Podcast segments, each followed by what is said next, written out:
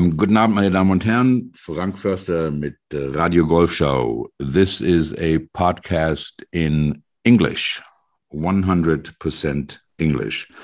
And um, we greet you, I greet you from the sweltering lowlands of northern Germany and welcome you to the 56th or 57th episode of Radio Golf Show. Uh, my co-host Mark is um, with us as always from the equally hot and sultry city of Stuttgart. I think. Hi, Mark. How's it going? Good evening. And I'm telling you, it's it's uh, it's hot summer days like these that make me miss my years in the states and in the Middle East equally. um, you know, because you know th- those were the kind of days where you just turn the AC up to 11. You know, it takes all night for the ice cubes in your transfusion to melt. Um, we got no AC here, so um, uh, no such uh, so such temp- no, no such temptation. Um, but um, as much as it is hot in Germany tonight, it's equally late for us, especially for us uh, um, Champions Tour guys, um, Mark. Um, but I'm telling you, ladies and gentlemen, you're in for a treat tonight. Um, it's been almost a year since um, we've been, um, well, I don't know if courting is the right word, but um, it's almost to the point of nagging. We've been nagging our, our guest tonight. And, and the fact that he is here tonight um, proves that he's not only a master of his craft um, and his art, which is writing, but he's also one of the, uh, one of the good guys. At, at, the end, he just couldn't say no and I'm personally um, very pleased to um, to have him here tonight.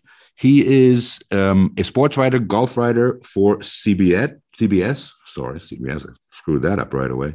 Um, he is my favorite leading man on the First Cut podcast, without question. Um, Mark, just because the other guy's name, one of the other guys' name is Mark. He's picking Mark. I'm picking this guy, um, and I'm thrilled to introduce him to you all here in in, in Germany. Uh, meine Damen und Herren, um, please welcome the one and only Mr. Kyle Porter. Kyle, thank you very much for being here and taking the time to speak with us tonight.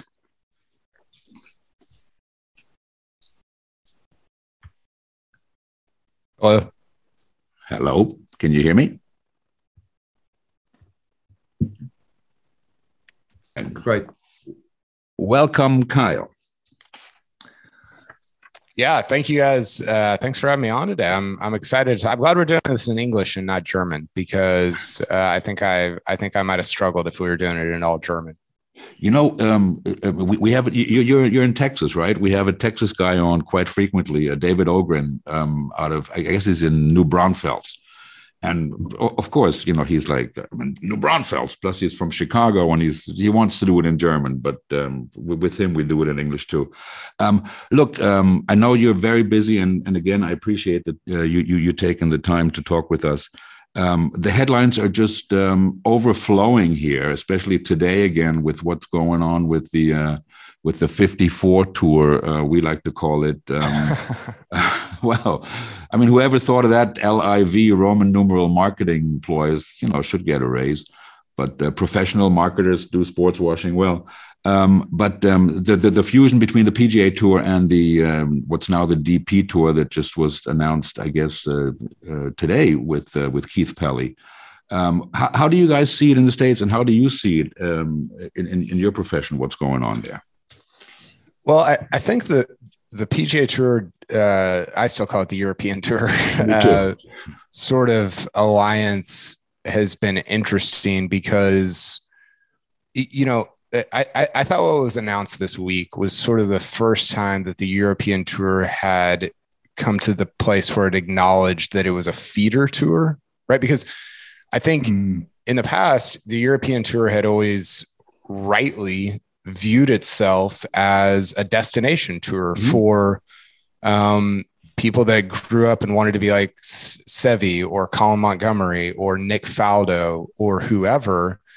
And that's, I think, shifted in the last 15 years. Maybe that's because of Tiger. I, I don't really, maybe that's because it's easier to travel in general now than, than it ever has been before. But because that shifted, or, or, or when that shifted, I think the European tour tried to kind of hang on to itself as a destination tour, and rightfully so because it always had been. But this was the first time that I had really seen them acknowledge, like raise their hand and say, Hey, the PGA Tour is actually the best tour you can play on.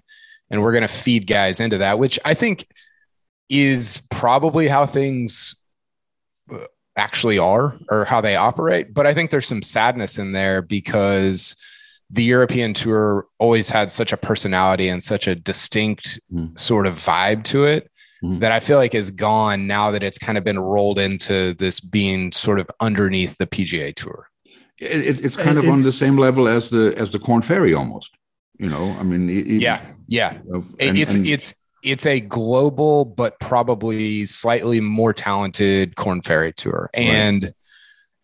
it that I think there's just um I, I don't know. I mean, that's a that's natural because you you do want all the best players in the world playing on the same tour and that happens to be the PGA tour. But I, I just it feels like it's lost a little bit of its soul uh, over the last 10 or 15 years. Yeah i think it's it's not only about soul it's also about the money they you know you can earn on the pga tour. I think that a lot of players are drawn to america because the chances are better travel is better um, and the money is a lot better than here in uh, in Europe.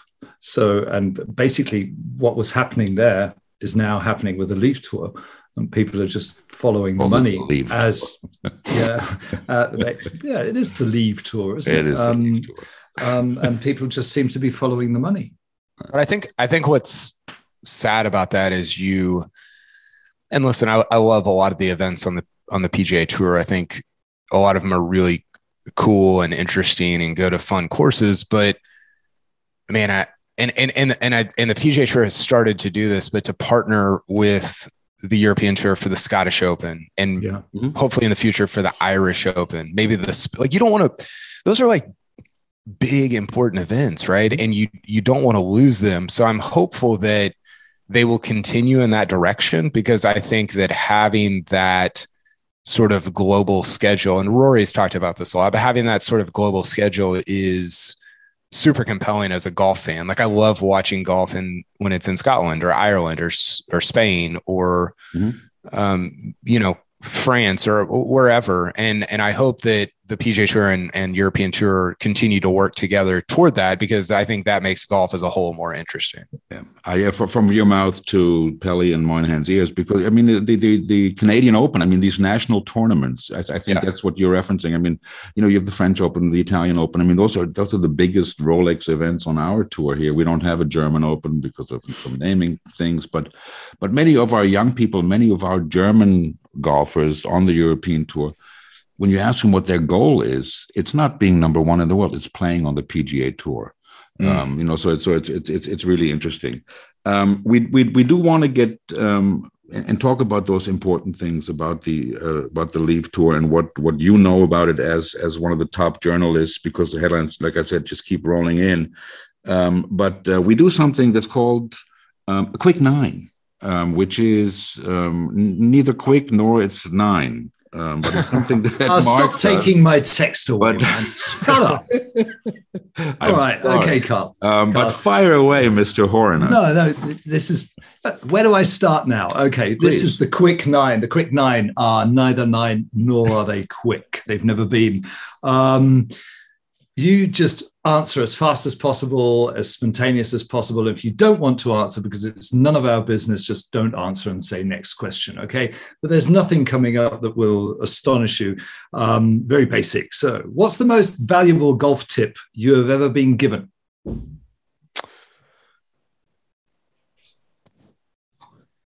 Man, that's a that's a tough. Yeah, it's not going to be quick. That's a very tough one. The most valuable, like as in playing or or what or anything anything, Carl. Just up to you how to answer.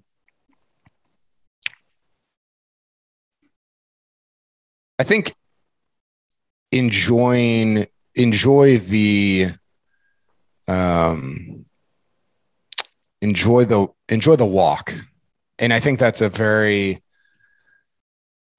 sort of cliche thing but uh, what i've come to appreciate about it is enjoying the landscape that all of these different tournaments takes place on. I was in Brookline yeah. a couple weeks ago for the U.S. Open, yeah. and I'm going to St. Andrews for the Open Championship here in a couple weeks, and I as I get the older I get, the more I appreciate the the earth and the world and like the landscape that these events take place on. So I think just enjoying the walk, not even necessarily as a as somebody that's playing, but as somebody mm. that just enjoys golf. Yeah, it's a bit like I think that's a fantastic answer. I mean, uh, um, you know, because here in Germany, a lot of, you know, I mean, we're, we're the biggest golf federation in Europe. We have, I don't know, 700, 800,000 players, whatever. And it's all about, oh, golf, you know, golf is fun. It's fun. It's fun. And, and it's so much more deeper. And, and I, I, I love that answer you just gave. Um, it's uh, fantastic. I, I, I keep cutting in. I'm sorry. Shut up. It can't question. be the quick nine if you keep cutting. Yeah, yeah, yeah. It's like, should I start talking about, you know, Please. like Walter, right, Walter Hagen go. said let's that go. you should never stop, and, and I keep forgetting you only smell the flowers and all that. Okay, let's do it. Fantasy football. Ooh. You can choose any player, dead or alive. Who would you like to play with? Why and where? Uh, oh gosh, these are tough. uh, dead or alive? I think. Um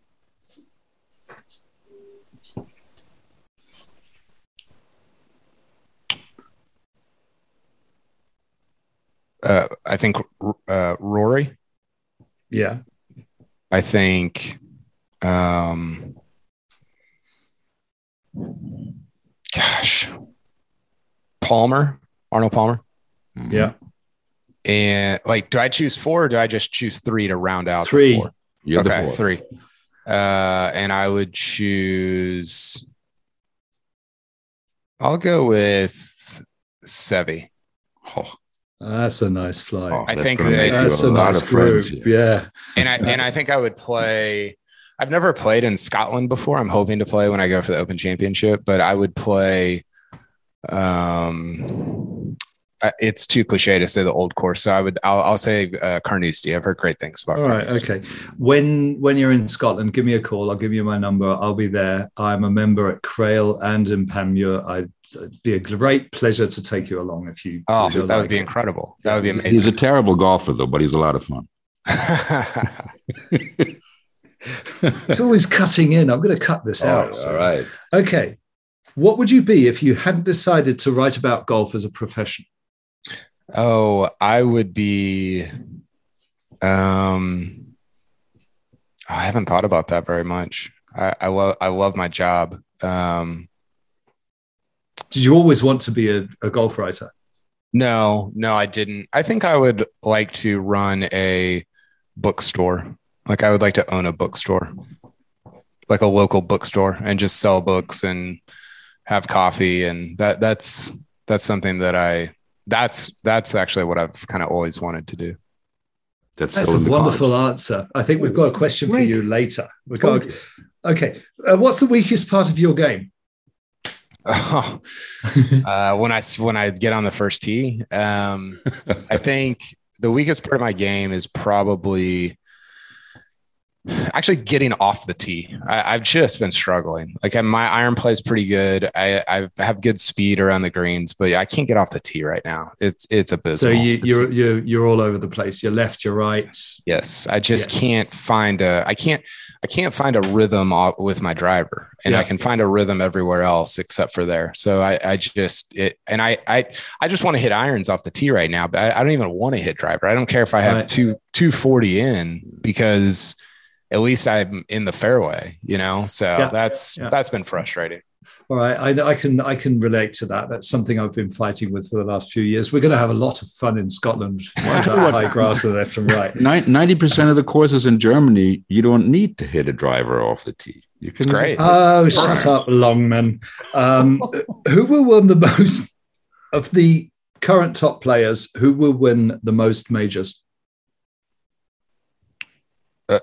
Uh, from now going forward, or just from now going forward? From now going forward, of the current top players, I think that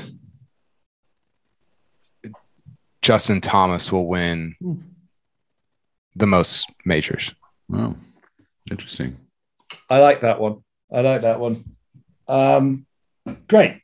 Okay, this is uh this is one of our favorite questions. Hold tight. Um, oh, yeah, so you've just won. You've just won your biggest event. You have just won your biggest event. Your mates take you to a karaoke bar to celebrate. What's the first song you'll be singing that night? And what's the last song you'll be singing before you leave? I'm going to well, mute myself.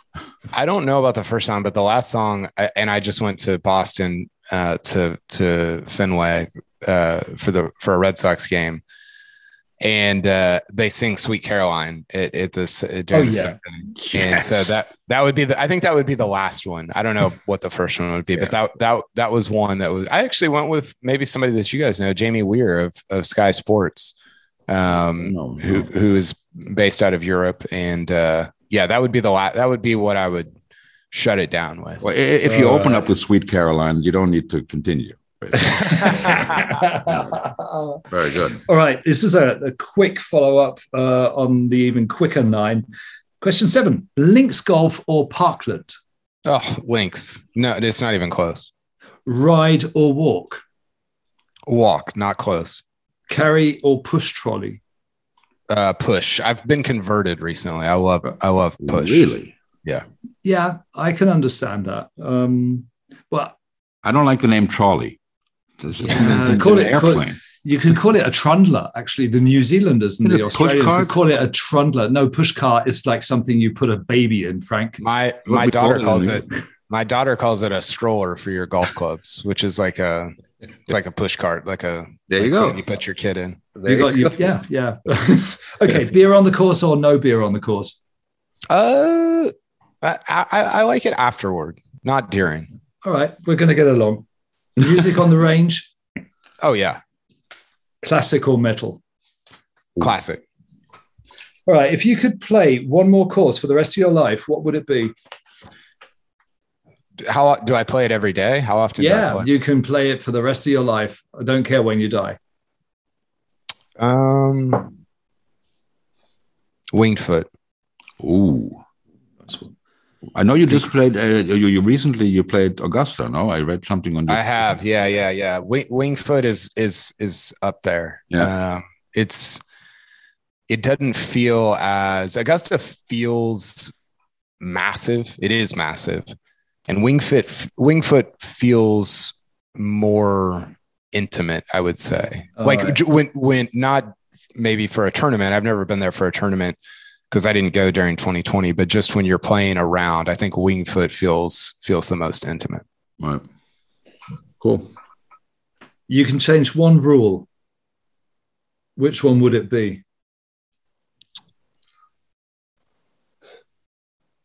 Well, I think the first one that comes to mind is is uh, being able to to pull your ball out of a divot in the middle of the fairway. Yeah. Yeah. I think yeah.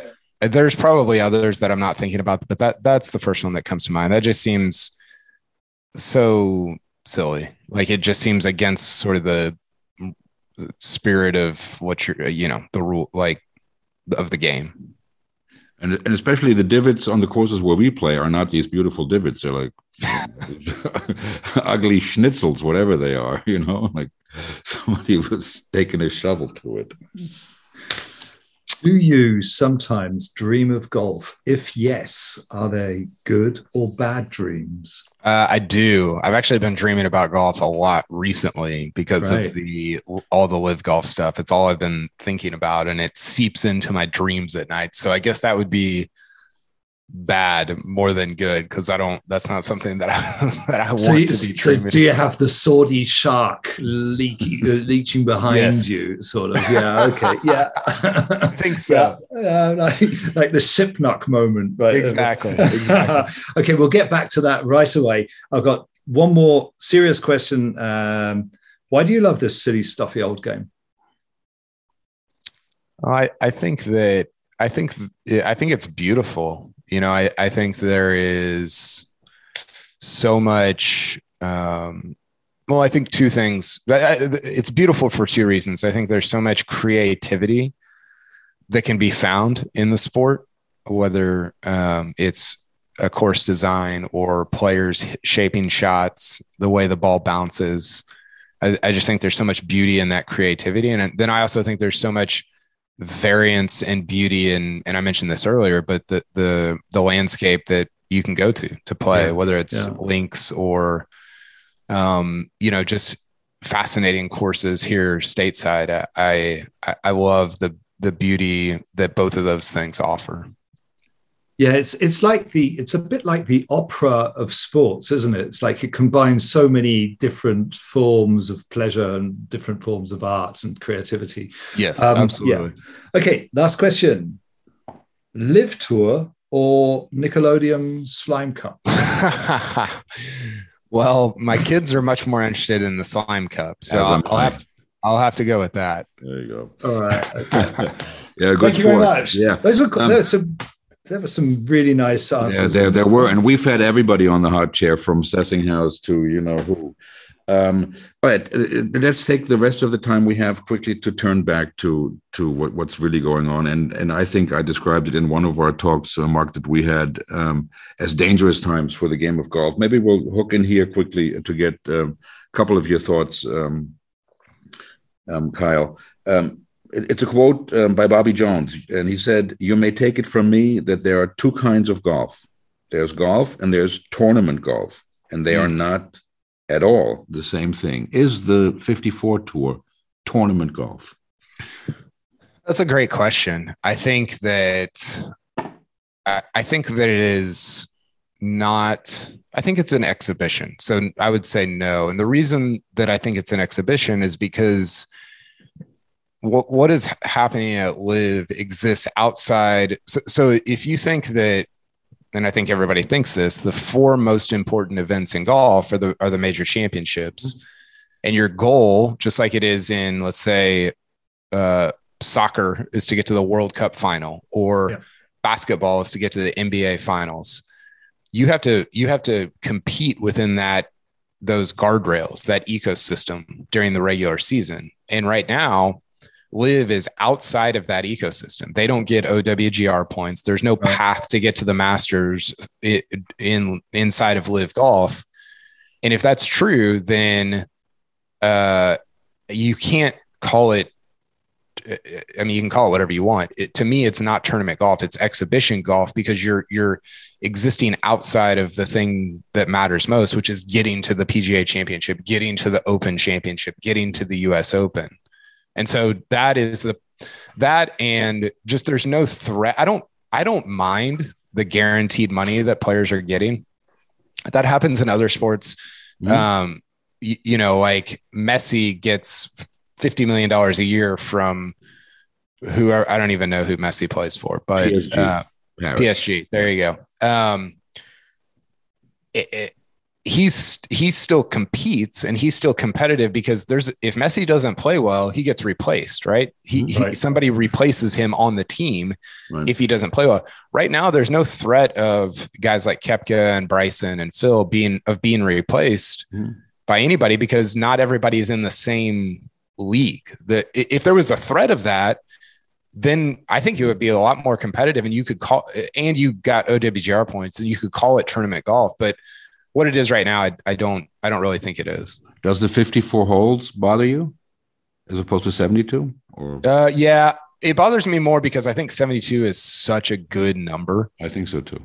Like if you look at sort of how tournaments have played, I don't there's a lot of things that people who started golf got wrong. I think that's one thing they nailed. Like it's 72 it, it allows the best players to rise to the top, but it still gives you like it, it I've always thought about it like this. If you go play 10,000 holes, like let's mm-hmm. say a tournament was 10,000 holes, there's only like three guys that are ever going to win. It's going to be it's going to be Rory or JT or Jon Rahm. Those are the only three guys that can win. But if you play 72, those guys are most likely to win, but there's still an opportunity that you could sneak in as right. the 50th best player in the world and do just enough over 72 holes to win that tournament. So I just I love that number and I don't think 54 is enough for kind of the cream to rise rise to the top. I, I read somewhere that um, if the majors were 54 holes, Greg Norman would have won the Grand Slam because he led all four majors in oh, twice. twice. There you go. Um, but one, one, one quick thing um, before Mark, um, you, you come back. Um, you you just said about the re- about replacing, right? I mean, now we have um, uh, Koepka and and Bryson and Pat Perez joining the tour. Um, one of the guys that's sitting on the sidelines this week is Pablo Larrazabal, um, who was one of our European stars, Ryder Cup destined, um, former um, Henry Cotton Award winner. Um, what do you know happens to those people now? You know, if more and more stars join the Leave Tour, what happens to the guys that kicked out that get kicked out at the bottom? Yeah, you go think, back to the PGA Tour. No, they can't. But I think there's a path, or, or I, I believe there's sort of a feeder into the Asian Tour uh, because remember, LIV Golf Investments, which is the organization that's sort of in charge of this, they've invested. I can't remember 200, three, I think it's $300 million into the Asian tour. Right.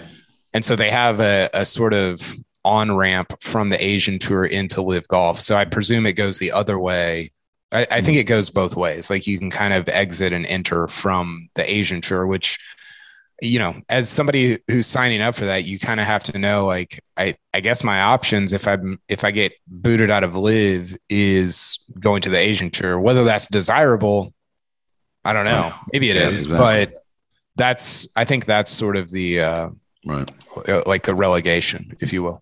Right. Do you think with all these stars moving over to the uh, LIV tour at the moment, there might be, you know, in in foreseeable time, the situation where the major tours decide to embrace LIV in some sort of a way, you know, no regard from where the money's from, just you know, try to get these people back into their arms. Yeah, I mean, I, I think that the if I had to bet right now, I think that the majors will because the major or the major championship organizations along with the PGA Tour and European Tour are broadly in charge of the official world golf rankings and so they sort of vote on who what which leagues get uh, world ranking points and which leagues don't and if I had to bet right now, I think they're going to approve the application that LIV submitted for for OWGR points. Now they might not, but I think they'll sort of look around and be and and think like, man, this is this is not really our fight to fight. We, we have right. to protect. We have to protect our entities. We have to protect the Masters or the U.S. Open or the PGA Championship. And you know, good luck, PGA Tour. We we we hope the best for you. You know, I I just I don't know that they want to get drawn into um, any kind of lawsuit or or anything like that if they don't allow either players to to play like past champions to play in their events right, or they right. they don't don't give them OWGR points. Yeah, well, I mean, it's you know, this is the balance. I think. I mean, why would you get points for a fifty-full hole, hole tournament and and you get less for a seventy-two hole? Event? Yeah, I mean, there, there, there's a, there's a lot of things, obviously. Um, I, I, think um, one of the other things I wanted to ask you, um, um Kyle, is um, about well, number one, I think Mark, um, you wanted to bring up the uh, the the Shipnuck situation. how how Kyle feels about that? Oh yeah, that was something that I saw, uh, and I, am I'm, I'm an avid follower and reader of Shipnuck. I, I really like his style, and you know, of, of course, who doesn't? And uh, and seeing seeing a journalist a journalist standing at a press conference from a golf player and being you know basically manhandled by two ruffy, uh, ruffians was the uh, the Saudi shark stands in the background and sort of sniggers was something that at least for me as a writer, you know, and I'm, I'm not comparing myself to Shipnuck, but you know, at least as a writer, I felt really uncomfortable seeing that, and it was like, okay, we we are basically uh, on Saudi territory. We are basically outside of what normal rules we would have, you know, communicating with each other. Yeah. Uh, how did you see that? You know, yeah, it was hard because I, I I wasn't there. I wish I would have been there. I think that would have been super interesting. But there is a sort of rules of engagement, maybe unwritten rules of engagement when you go to these events, when you go cover the US Open or the PGA Championship. And it feels it feels like there are fewer rules when it comes to mm-hmm. LIV, which mm-hmm. is I guess could be perceived as good, but it also might go poorly like it did with uh, what happened to to Alan Shipnuck at at Centurion. So I don't know. I, I think that remains to be seen. I've I've actually been I guess I don't know if impressed is the right word, maybe surprised that they've even been having press conferences, that they've mm-hmm. even been rolling players out there to talk. I, I, don't I don't know how much that benefits them right now because uh, players seem to be kind of s- stepping on what they're saying quite a bit. But I don't know. We'll see. I, I, I don't I don't know how they're going to continue to handle that going forward, but I think it'll be interesting. Yeah. One one thing that pisses me off is that all these guys get up there and say they want to grow the game. Um, I mean, you know, I mean, tell it tell it like it is. I mean, it, it, you know, and and especially you know for us here in Germany with Kaymer, who is a superstar here. I mean, for, you know, think about Bernhard. I mean, Bern and who he, he's been on the show. He's phenomenal. I mean, he, I, I read he just missed the first cut ever on the Champions Tour after I don't know how many hundreds of events. I mean, it's an incredible, incredible thing. But to have Martin Kaymer, who always was like this good guy sitting in the airport on the floor and all this stuff, come there and tell you he's growing the game. I, I, I just don't buy it. Um, um, but I do wanted to ask you um, um, one one more thing, Kyle, um, and and it again it involves the role of the media. I mean, we just had a situation um, at the at the women's PGA with uh, Lexi Thompson, where mm-hmm. she um, unfortunately had another heartbreak loss, and she refused to take uh, to talk to the media afterwards and she got hammered on social media for that. I mean, it kind of reminded me of uh, that tennis player what was her name? Osaka. Um, that situation. Naomi osaka yeah. Exactly. I mean uh, um, is the media uh, um, and uh, a little bit too hard on these on, on these idols and stars i mean is, is that something that you guys i don't even know what, what question i'm asking but I yeah you know. um, well first of all i just wanted to say i think the the Kaymer thing is disappointing, right? Uh, mm-hmm. you you were talking about him right mm-hmm. before that. I, I think Kaymer is one of the most fascinating people in golf, and he he's always incredibly thoughtful about his answers and the way he says things, and just to me, one of the most interesting characters in the game. And to see him sort of reduced to these canned lines that everybody is just trotting around is yeah. is that's just I think that's disappointing, mm-hmm. uh, especially because you expect it from some guys, right? And and with some guys, you, you kind of say, "Oh, well, yeah, like of course that person is saying that." Kaymer is not one of those people because I think he's thoughtful. I think he's interesting. So anyway, I, I wanted to kind of throw that yeah. out there. As for the Lexi Thompson thing, I, I it, I don't know. It, it, it's really hard because as a as a human, as a human, like as just as somebody who has empathy for other humans, I I understand like not wanting to just get rolled out there and be asked a hundred questions about your horrible putting stroke after losing a major championship. Mm-hmm. So I completely understand that. But as a journalist, as somebody who has to write a story, and as as someone who interact like you've interacted all week and there hasn't been a problem. And then all of a sudden you have this sort of just I, i'll say this i have a lot of respect for people like tiger woods or anybody like that. And tiger's been like the ultimate example of it who always shows up never turns down media always talks no matter whether there's been heartbreak or an exhilarating win. I think that's a very as a journalist, you have a lot of respect for that. I think Tiger gets sort of vilified for a lot of different things. He should get praised for that because it's not an easy thing to do. And I think it's impressive when when on the men's or women's side, people people do that. Yeah, it's it's it's, it's super interesting. I mean, and there's there's so many subjects with Mickelson and and and all these things and um, Mark and I are just not together at the same time. We happen to be reading the Shipnuck book. we don't do that together. Um, maybe reading from Alan. yeah, seriously. Good night. Um, um, before I let uh, Mark wrap this up, I have one more question. It's kind of a personal question uh, for, for my personal benefit. Um, I'm fortunate enough to. I, I, lived in New York for for a quarter of a century, um, and um, and um, met a lot of musicians um, just because of New York. And I always asked them, you know, it, what, what's on their playlist? You know, what are they listening to? Now I have a writer right here, and um, you know, I, I, I read Shipnuck and Bamberger and and and Rick Reilly and sometimes even Mark Horner. Oh, that was nice. That was the, that, that was definitely the only thing I heard actually because you were gone. uh, just, uh, the, the, the you know thank you very much, Frank. I think I oh you're really good. What you you're, you're, you're, you're, you're on the German side. You're you're, you're super. Yeah, thank you. Uh, who, who do you read? Who do I read? Yeah. Uh, the, I want the inside. I want like the the Gene Clark, the founder of the Byrds, that nobody listens to. You know, that has the, one of the best albums of all time. That I want. I want a name. and I, mm. uh, I read a, I read a lot, or I try to read a lot. I think that, and I've told him this, but um, I like to go back and read old game stories from Sports Illustrated. Mm. I think they're so good. Like somebody like Rick Reilly gets uh, piled on in the current era and, you know, has, I think, in some ways become maybe like not, I mean, he's just not what he used to be. But if you go back and read some of his stuff from the mid 90s or late 80s mm-hmm. or whatever, mm-hmm. it's unbelievable. It's so, so, so. And that's true of a lot of those old Sports Illustrated golf guys. I, mm-hmm.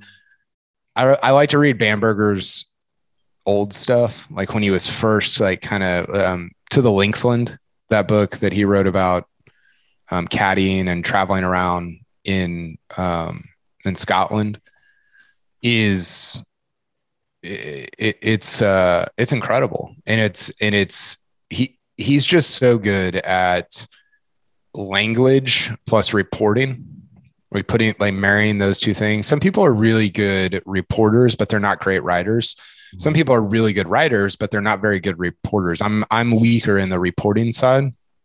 And he marries those two things so well, and it's so beautiful. I, I love reading his sort of early stuff. So I don't know; those are kind of the two things that that come to mind uh, when I when I think about uh, when I think about golf writing. So it's like the old Beatles and the old Stones, not the current stuff. That's yeah, yeah, yeah, yeah. And and I mean, even like so, we're at the U.S. Open uh, two weeks ago at Brookline, and Jaime Diaz is there, and I think that you know a lot of people know Jaime Diaz as this guy that's on Golf Channel and is like a like a talking head and has interesting takes on there.